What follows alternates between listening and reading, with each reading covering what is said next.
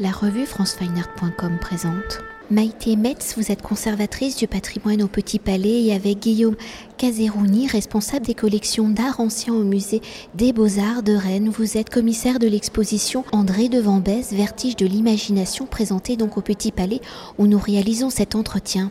Alors, se situant à la lisière de deux siècles, celui du 19e et du 20e siècle, acteur de son temps et des bouleversements de l'ère industrielle, grand observateur retranscrivant sous des angles inattendus la modernité de son époque, artiste reconnu et distingué de son vivant, en présentant près de 250 œuvres le Petit Palais, en partenariat avec le Musée des Beaux-Arts de Rennes, propose une plongée inédite dans l'œuvre singulière de l'artiste André de Vambèze.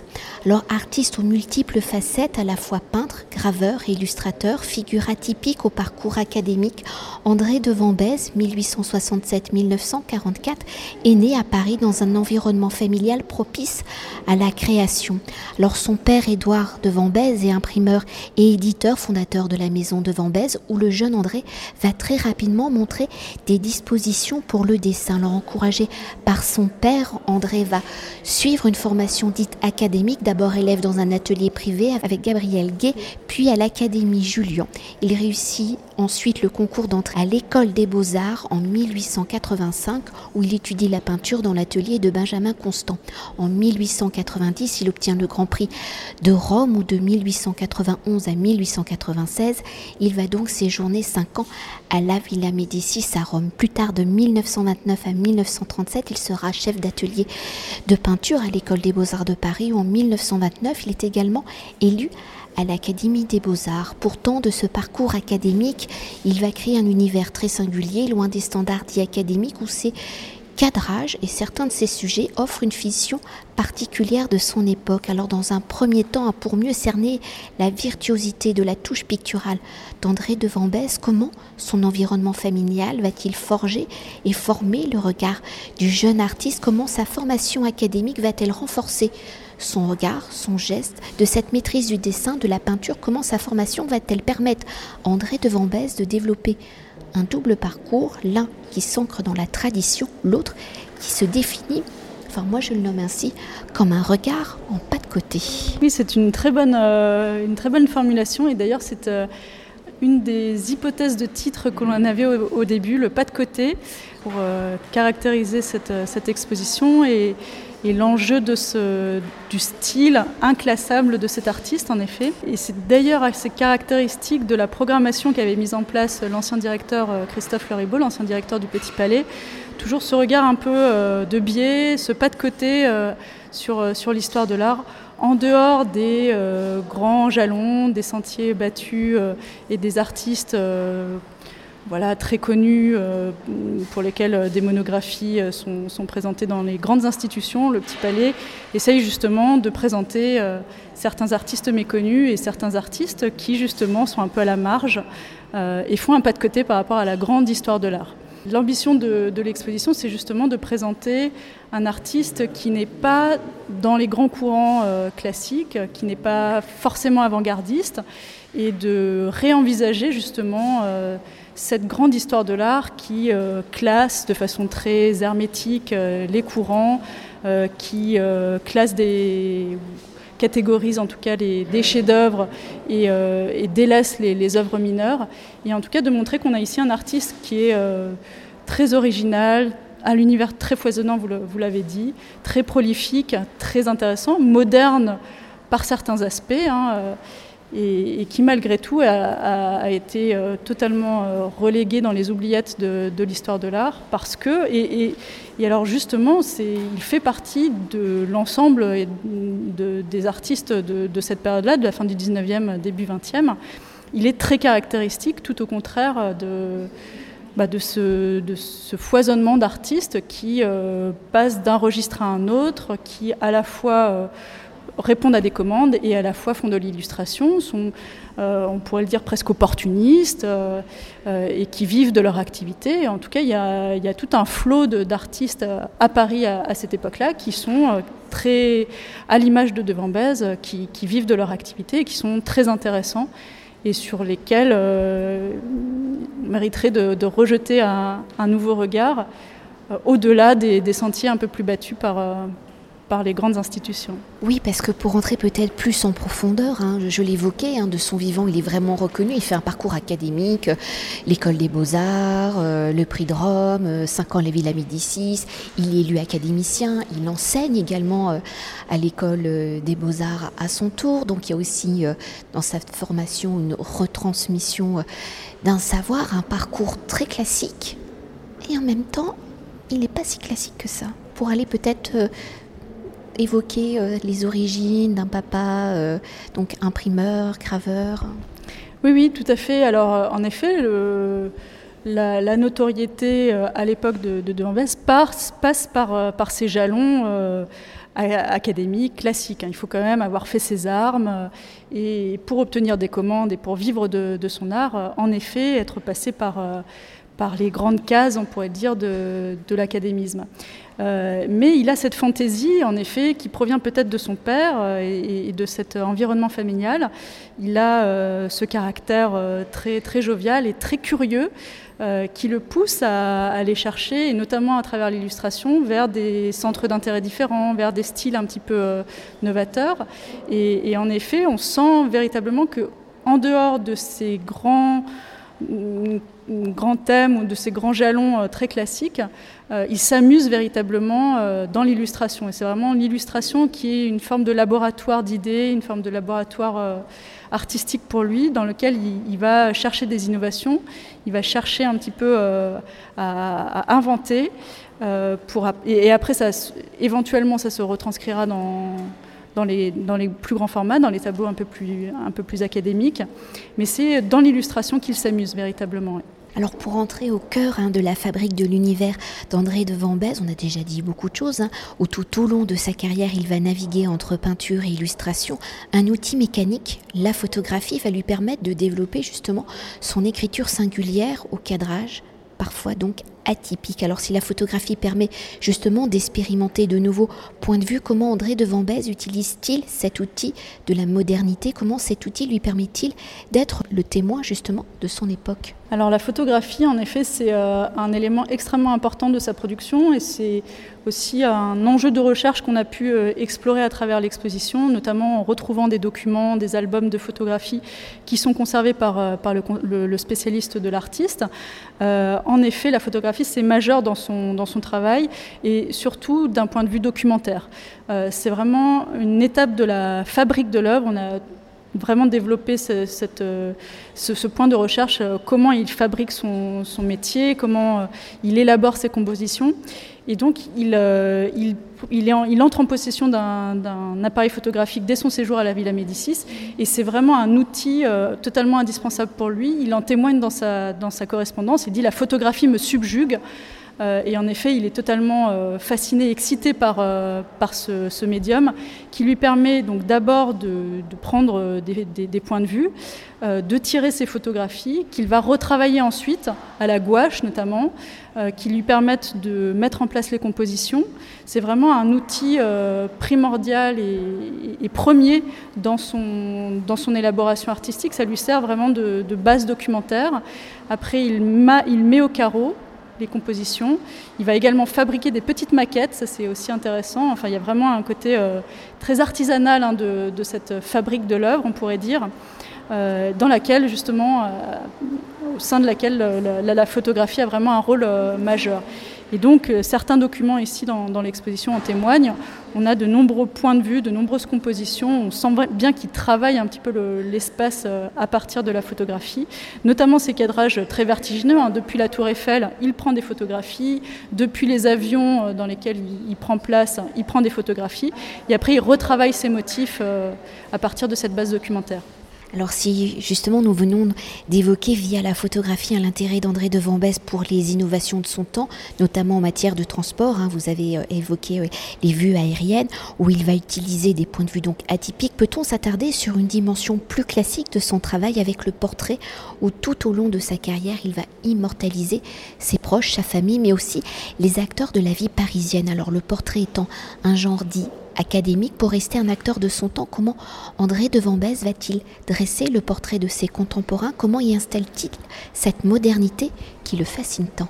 Alors les premiers modèles justement euh, pour lui, ce sont c'est son environnement euh, proche, hein, familial, euh, et c'est amusant de voir grandir notamment ses enfants de, tableau en tableau. On les voit tout petits, on les voit plus grands, on les voit ce, portrait de Pierre et Valentine hein, où ils sont dans une pose très frontale, cadrée à mi-corps regardant très directement le, spectateur. C'est un très très beau tableau hein, qui, arrive à la fin de l'exposition. En tout cas, il y a une grande tendresse dans, la manière de poser euh, ce regard sur ses proches, sa femme, sa mère également, qui servent de modèle, y compris euh, un peu plus symbolique dans, dans la pensée aux absents, puisque c'est sa fille, sa mère et sa femme qui, posent dans les personnages plus symboliques qui représentent les veuves endeuillées de cette œuvre. Euh, en tout cas, oui, c'est euh, pour lui aussi une forme de laboratoire quotidien. Euh, voilà, ça fait partie de son exercice de, peintre, de son activité. Voilà, il s'exerce à, croquer ses, proches. Et puis ses, intimes, ses, étudiants vont lui permettre aussi de, composer des choses un peu plus grandes, des formats un peu plus imposants. Et il y a toujours cette, à la fois cette tendresse et à la fois cette cette euh, approche euh, très frontale et un peu plus, avec un peu plus d'emphase pour, euh, pour les portraits de, de ces étudiants, qui, qui, est un peu la caractéristique de sa, de, sa, enfin, de sa manière de, de, représenter ses proches. En tout cas, on a parlé de la photographie tout à l'heure pour le sens des compositions, des cadrages. là, c'est vraiment le dessin qui va être un appui inlassable pour lui et euh, les modèles témoignent, euh, notamment ces étudiants, euh, dans, les correspondances ou dans, les documents qu'on a pu retrouver, d'inlassables séances de pause. il fait poser des centaines de fois ces modèles pour vraiment être à la recherche de ce réalisme hein, constant et trouver la bonne manière de capter l'attitude, la pose de ces modèles. Et peut-être pour évoquer, parce que euh, dans ces modèles, donc il y a euh, les proches, hein, les familiers, mais dans cette approche quotidienne de la peinture, d'évoquer aussi ces tout petits formats. Oui, alors c'est tout petit, hein, vraiment il les appelle euh, comme ça, les tout petits. C'est vraiment une catégorie, on pourrait dire, de, sa production qui est très spécifique de l'artiste. Hein. Il en fait toute une série, il y en a un nombre euh, assez incalculable. On a, retrouvé euh, de, nombreux euh, tout petits dans des collections privées, en, main privée. et c'est très foisonnant, c'est vraiment une production assez pléthorique. Je pense qu'on n'arrivera probablement jamais à, arrêter le catalogue raisonné de, cette production. En tout cas, c'est vraiment une création très originale. Euh, alors qu'il entreprend tout au long de, sa carrière et, assez tôt, mais qui va croître, notamment après euh, la blessure qui l'atteint très gravement euh, après la, première, enfin, au cours de la Première Guerre mondiale et qui va, qui va perdurer puisqu'il gardera des éclats d'obus dans, dans la jambe qui vont le, faire souffrir. Et donc il arrêtera momentanément, en tout cas, de, de, faire des grands formats et de s'atteler à des, grands ouvrages pour se concentrer sur, euh, sur cette création de, de tout petit qui condense vraiment, et c'est assez fascinant, son attrait pour les petits personnages, les foules grouillantes, euh, des sujets qu'il va reprendre. Euh, et qui sont des petits objets euh, de curiosité et d'émerveillement euh, vraiment très, très intéressants, presque des petits objets d'art, puisque l'encadrement est aussi l'objet de ses soins. Il y a certains cadres qu'il va créer lui-même et peindre lui-même, décorer lui-même. Donc c'est vraiment des petits, des petits bijoux qui, sont, qui condensent son style de façon assez précieuse. Alors peut-être pour euh, être un peu plus précis pour le futur visiteur, c'est vraiment des œuvres, enfin ces petits formats qu'il considère vraiment comme des œuvres et pas du tout comme des esquisses préparatoires à de futurs tableaux de plus grand format. Non, en effet, ce sont vraiment des œuvres à part entière, hein, des, unicums, euh, qui tiennent, euh, pour avoir une idée de, l'échelle, dans, une main. Vraiment, on peut les prendre entre nos mains. Donc c'est assez étonnant. Et et en effet, euh, on ne retrouve pas. Euh, alors, il y a des motifs en effet qui reviennent euh, et on sent son imaginaire qui, on le retrouve dans, ces tout petits, mais il déploie un, univers tout à fait original, notamment autour des contes et légendes. Il y a beaucoup de versions du Petit Poussé, il y a Barbe Bleue, il y a des sorcières, des scènes de taverne. Donc c'est vraiment des sujets qu'il va, qu'il va explorer à travers ce format, mais qui chaque fois sont distincts et qu'on ne retrouve pas dans des plus grands formats en effet. Alors si pour l'instant hein, nous avons évoqué André de Vambèze en tant que peintre tout au long de sa carrière, il réalise également de nombreuses illustrations, nous l'avons déjà évoqué en tant que peintre, il va développer des points de vue atypiques pour son époque. Alors en tant qu'illustrateur, comment il décrit-il justement la société et ici comment la littérature, vous l'avez évoqué avec euh, les contes, y est-elle le support de récit, le vecteur de création d'univers singuliers?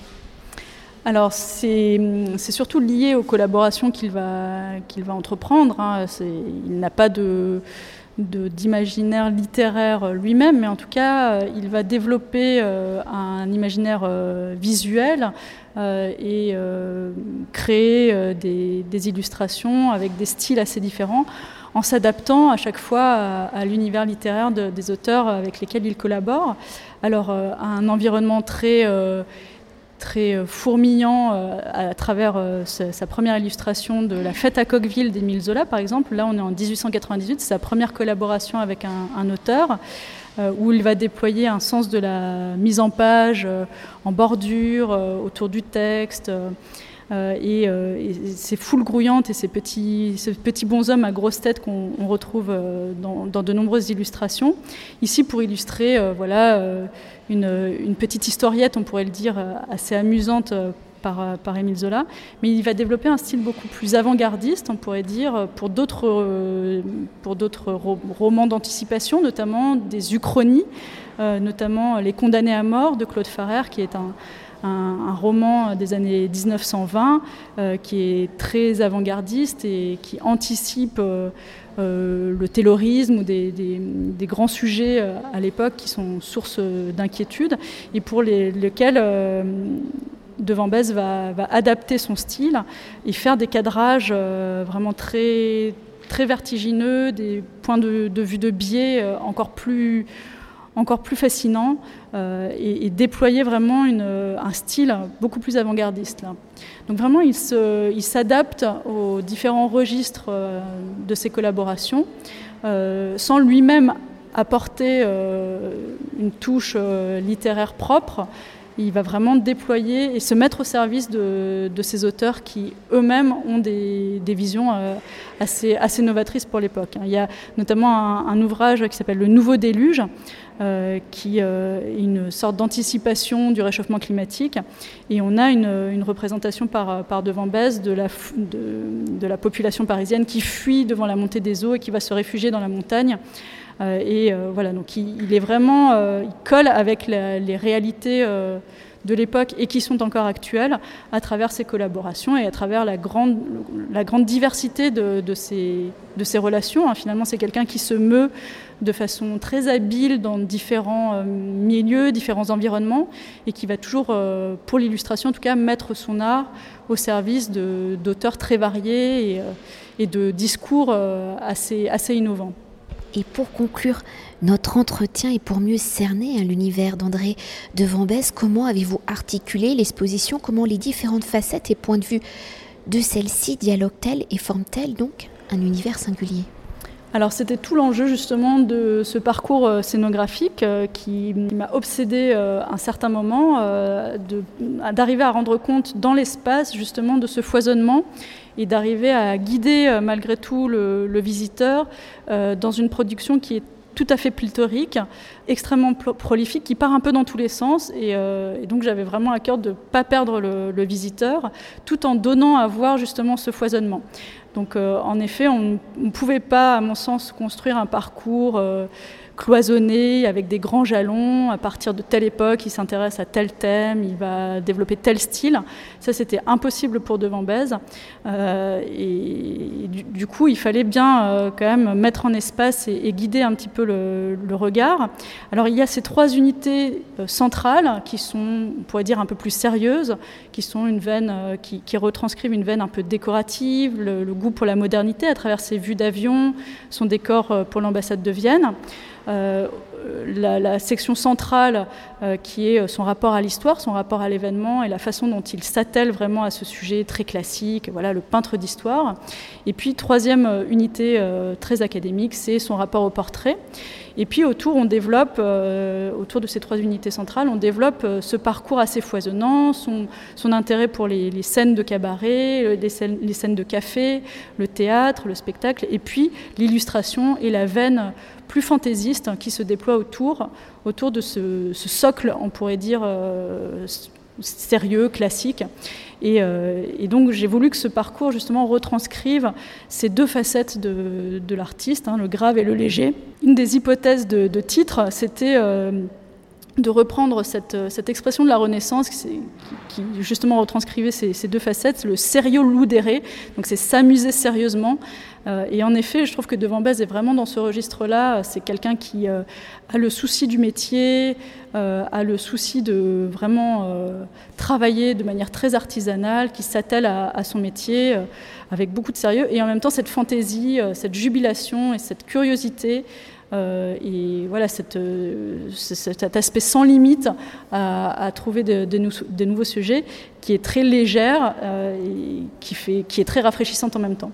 Alors du coup le parcours impose quelques allers-retours, quelques, quelques mises en regard euh, euh, qui j'espère ne perdent pas malgré tout le visiteur mais en tout cas qui rendent compte et ça je, l'assume pleinement de euh, ce foisonnement et de la pluriactivité de, son activité. Hein. C'est vraiment quelqu'un qui peut en même temps faire des choses très sérieuses. On a le portrait des académiciens, voilà, très, très classique, euh, euh, en même temps que euh, des illustrations beaucoup plus humoristiques pour des revues telles que Le Rire, euh, qui sont euh, vraiment très, très cocasses.